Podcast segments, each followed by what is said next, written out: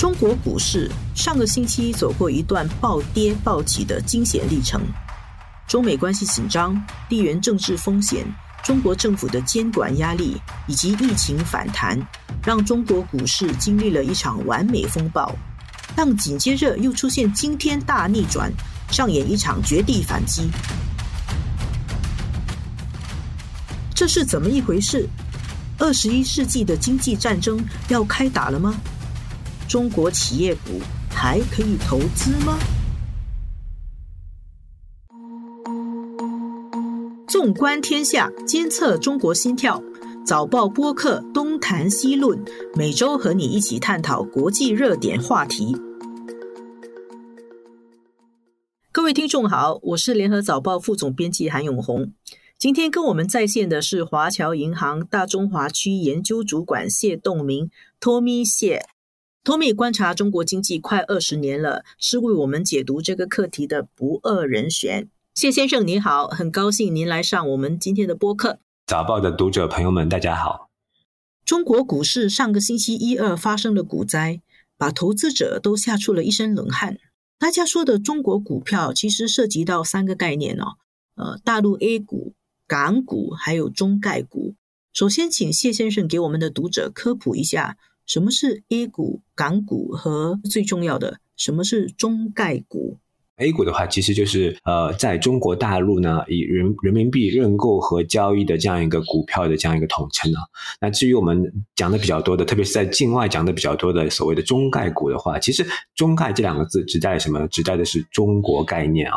那我觉得符合中概的话，呃，可能要满足两个条件。那第一个条件呢，就是这些公司的他们的资产和运营呢，主要是来自于中国大陆的。那第二个条件的话，就是呃，这些公司呢，他们在海外上市，然后来来来获取呃境外投资的这样一个方式，或者会有很多境外的股东啊。那当我们满足这两个条件的话，基本上我们就可以统称他们为中概股了。当然，我们看到中概股的话，它其实在境外上市的地方呢，比较集中的话，其实主主要还是集中在美国和香港啊。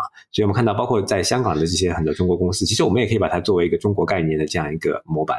我们熟悉的那些什么马云啊、腾讯啊，这些都是中概股，对吧？对对对。这一轮的股票下跌，它是从中概股开始的，触发的原因是什么呢？如果我们看整个蔓延的路线的话，确实是海外的中概先是集体大跌，然后呢，后来到呃前两天又蔓延到我们看到就是在中国境内的 A 股的这样一个情况。其实中概股的下跌已经是有段时间了，从去年二月份碰到高点之后，然后到特别是去年下半年开始加速下跌啊。那这次的话，如果我们简单总结一下的话，我觉得可能还是无外乎两个因素，就是我们所谓的内忧和外患啊。那外患啊，我觉得是这次的导火索，这跟去年有点不一样。去年的话，更多的还是内忧为主。那今年的话，我觉得外患是一个蛮大的导火索，就离不开所谓的呃这样一个乌克兰危机了啊。那我们看到这次乌克兰危机之后，其实一个比较明显的一个结果，就是我们发觉了，就是西方对俄罗斯的这个制裁，这个可能是超过了很多人之前的预期，甚至现在很多人已经把目光从战场本身放到了这个制裁上面，因为我们看到这个制裁其实是。为二十一世纪的这样一个经济战争提供了一个模板，就是因为如果西方可以通过这方式打压俄罗斯的话，那未来中国会不会成为他们的目标？所以我们看到，其实这两个礼拜，包括就是像呃很多西方投资者，他们也是担心会不会很多中国公司面临就是所谓的二次制裁嘛，就是比如说如果他们跟俄罗斯的企业呃做交易的话。会不会面临被西方制裁的这样一个风险？所以总体来说，就变成了一个很多外资投资者他们用脚投票的一种方式啊，就是可能无脑的开始往外跑的这种感觉。那这就是我们看到一个比较大的一个导火索，就是外患了。当然，就是我们看到这次外资很多投资者他们往外跑的同时，发现很多对中国比较熟悉的投资者或者中国国内的资金并没有跟上来接盘啊啊！为什么会这样？我觉得这可能就是我们谈到第二个原因，就是一个一个内忧的问题。那讲到内忧的话，我想其实还是呃去是去年的一个担忧的一个延延伸啊。那我们知道去年很担忧的就是一个监管的问题啊。那其实监管的问题一会儿有一会儿无，对吧？但是最近这几个礼拜，很多人又开始重新担心这个监管的问题。那除了这个监管的问题之外的话，我想市场也在讨论比较多的就是另外两个话题，就是第一，我们知道中国定了一个百分之五点五左右的增长目标，那很多人这次在问，哎，能不能实现这个增长目标？第二的话，我们看到就是最近疫情也是在反复啊，然后对经济也是产生了一些影响，所以很多人担心，哎，这次疫情的会不会对中国经济带来很大的这样一个冲击啊？所以把这些因素放在一起，我们看到这个内忧导致了很多的可能对中国比较熟悉的投资者或者国内的资金不敢出来接盘，所以这样出现了一个很大的一个空档，就是外资跑了，但是内资没有接上来，结果呢，就出现了一个比较大的幅度的一个恐慌性的这样一个下跌。美国政府最近加大力度对中国施压，公开的警告：中国如果为俄罗斯开后门，帮助俄罗斯规避美国的制裁，中国要付出代价。美国的证券交易委员会，他就将五家中国企业列入外国公司问责法暂定清单，也就是让这五家呃中国企业面临下市的风险。摩根大通就发出一个报告，点名数十家中国的互联网企业啊，包括阿里啊、腾讯等。不可投资。这时间点这么巧，市面上就有产生一种阴谋论的猜想，怀疑西方的投行在和美国政府一唱一和，一起对中国市场施压。这个话题确实比较有意思，但是我觉得我可能会从两个角度看这个问题啊。从个人角度来看，我觉得可能阴谋论的概率也不是那么大。当然，这个是从呃，我想讲的就是第一点，就是从一个私人部门角度来看这个问题。那第二点的话，如果我们从一个国家角度来看这个问题的话，它其实本身就是一个中美。竞争衍生品嘛，这个这个竞争其实并不是从呃今年开始的，其实从二零一八年，特别是特朗普总统在的时候，呃，发动了中美贸易战之后，其实这个竞争是一直存在的，对吧？当然，我想换个角度来看的话，正所谓人在屋檐下不得不低头嘛，对吧？就是说，其实你是使用了美国的金融市场啊。然后在美国融资了，对吧？那当然就是可能有一部分的框架，美国的框架你不得不要接受，或者说你不得不要遵守，这个也是很自然的一个情况啊。那所以这背后其实也是需要国家层面的，就是。政府部门之间的沟通，因为可能美国有美国的法律，然后中国有中国的法律，那你怎么来确保，就是当两个法律可能产生冲突的时候，你的企业可能会同时受到两个法律影响的时候，那怎么来确保，就是那个企业不会夹在当中很难做，对吧？这可能就需要国家层面的这样一个宏观的协商和讨论了，这个可能是一个比较长远的过程。当然，我想。背后其实它真正反映的可能还是一个呃中美竞争的这样一个过程，这个这个过程可能会持续呃很久很久。中国国务院副总理、国务院金融稳定发展委员会主任刘鹤，他上星期三主持召开了一次专题会议，做了一些讲话，市场马上就吃了一个定心丸，A 股和港股连续两天大涨，很多中概股还涨了超过百分之三十。为什么刘贺会有这样大的神奇力量？刘贺他谈的这个话题，基本上主要是涵盖了五个话题嘛，而且这个五个五个话题基本上就是目前为止市场比较大的痛点。那第一个话题当然就是关于宏观政策的一个走势，特别是货币政策应该怎么应对啊？因为就在刘贺谈这个话题的前两天，其实市场是有有有一些小失望的。因为当时市场觉得啊，会不会中国在三月十五号那个 MLF 嘛，中期借贷便利，对吧？我们虚做的时候会不会降息啊？市场市场是有这个预期的，但是最后并没有出现这样一个降息，所以很多人会比较困惑，就说一方面他觉得，哎，你说好像感觉要加码政策，但是好像我们又没看到很多的政策出来，所以这这个困惑就确实是会成为市场下行的一个压力之一啊。所以我们看到这次刘贺出来之后，他确实就这个话题讲了，就是他更加强调，就是说。货币政策要要更加主动的应对啊，所以我觉得这个可能后续会有一系列政策呃跟进。那这是第一块关于就是政策怎么来定位的一一块。那第二块的话，当然就是房地产企业，这个其实是个很重要的话题。其实从去年年中之后这一轮调整之后，我们看到整个房地产已经成为了中国经济下行的一个非常大的一个灰犀牛的这样一个事件。而且目前我们看到整个房地产的这个压力还是在那边的。之前我们知道中国聊了说呃百分之五点五左右的这样一个经济增长，但是说实话，这个经济增长的目标其实是比较积极进取的吧？我们该这样说哈，就是不是那么容易可以实现的。如果房地产不跟上的话，要实现这个五点五左右的目标其实是不容易的。所以你怎么定位房地产，怎么调控房地产，这个非常重要。这是他讲的第二点。那第三点的话，当然中概股前面我们有聊嘛，然后他也是讲到，就是说会跟。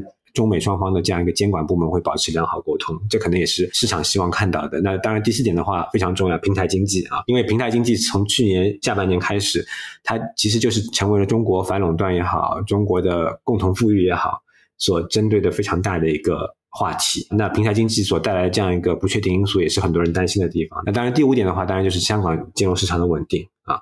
所以如果综合这五点来看的话，确实这五点都是目前市场非常关心的痛点。所以他如果能够对这些痛点一一列出，然后一一解答，那这个可能就对市场的信心提振。用一句比较通俗的话来说，其实它基本上就划了一个我们所谓的政策底嘛。政策底，对它的希望的底部在哪里？就是这可能是市场感觉到哦，可能这这里附近就是可能所谓的政策底。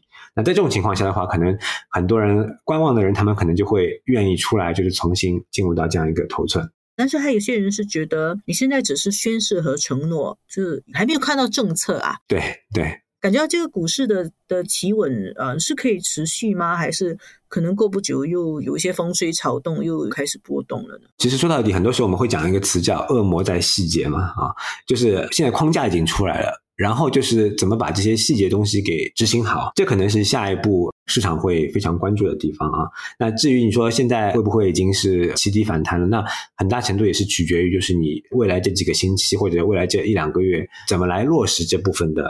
框架的问题，这些痛点的问题，对吧？就是你你知道痛点在哪里，但是你真的能不能拿出方案来解决这些痛点？那这可能是我我相信很多市场会比较关心的一个地方。当然，如果我们换个角度来看呢，比如说呃，我们投资中国市场也好，我们投资中概也好，那其实背后还是一个就是你对中国长期经济的一个看法。如果你觉得中国长期经济还是不错的，还是非常有竞争力的啊，然后而且说实话，目前很多企业他们跌的已经从估值角度来说是比较有吸引力的哈，很便宜了啊，真的是对对对，所以就是说在这种情况下，当然我相信这也是为什么他们会希望就是能吸引一些长期投资者，而不是一些短期的那些投机客。那如果那些长期投资者他们还是。看好中长期中国经济的一个走势的话，那在这种估值的吸引下，那他们可能愿意投资的话，那我觉得其实就是个比较好的一个机会了啊。所以说到底还是就是我们投资的心态也也非常重要，对吧？你是想赚快钱呢，还是你是想赚一个？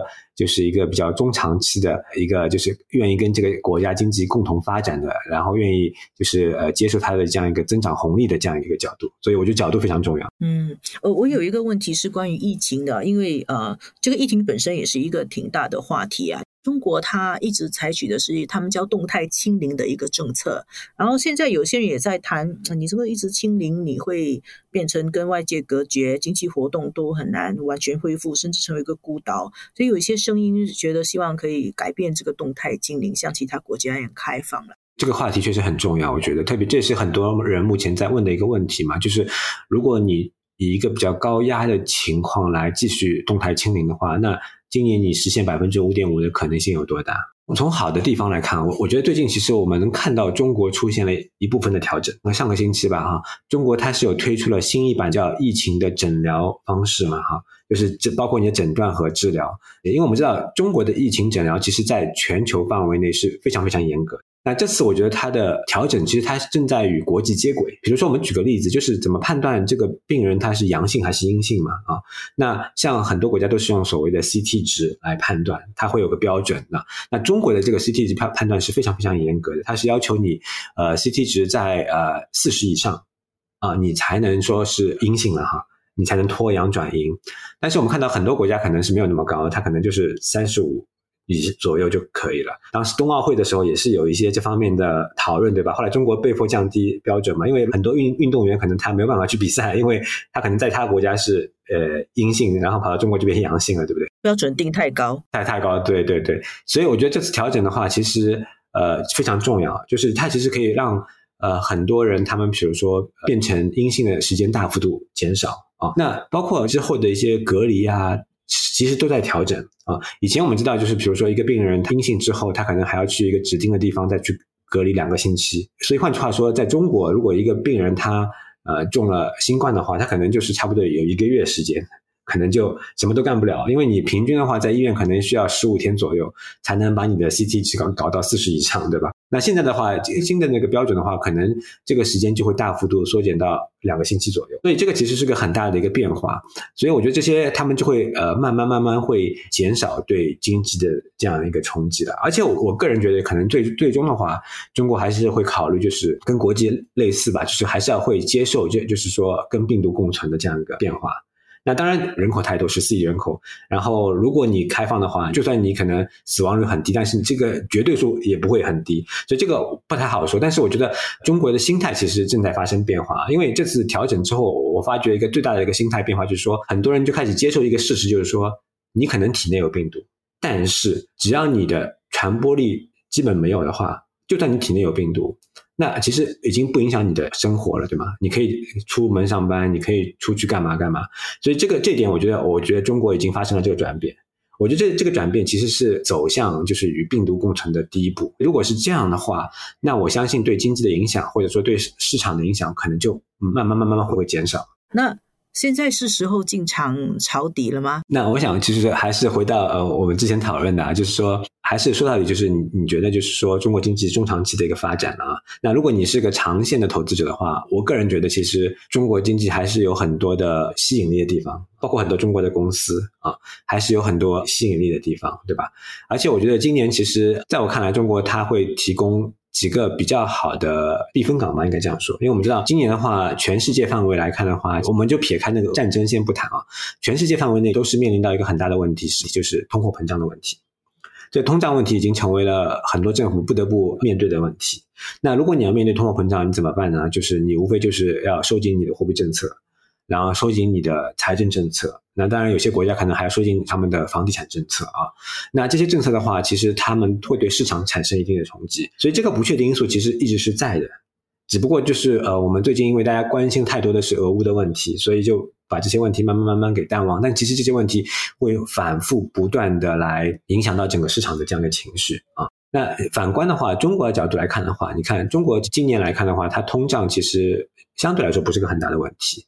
那其次的话，其实中国的政策空间是非常非常大的，所以我们看到现在中国在做的事情，就是它正在是一个反其道而行之啊。为什么它能反其道而行之？就是因为它中国在二零二一年把很多国家二零二二年要干的事情都干完了，对吗？就是二零二二年就很多国家要呃收紧货币政策或者降杠杆，这些东西其实在二零二一年的中国它已经干了一圈了。这也是为什么二零二一年的时候，其实中国是蛮惨的啊。股市不好，对，股市不好是蛮惨的。如果从这个角度来看的话，我们会发觉这些预留的空间其实是对今年是个比较好的一个支撑了啊。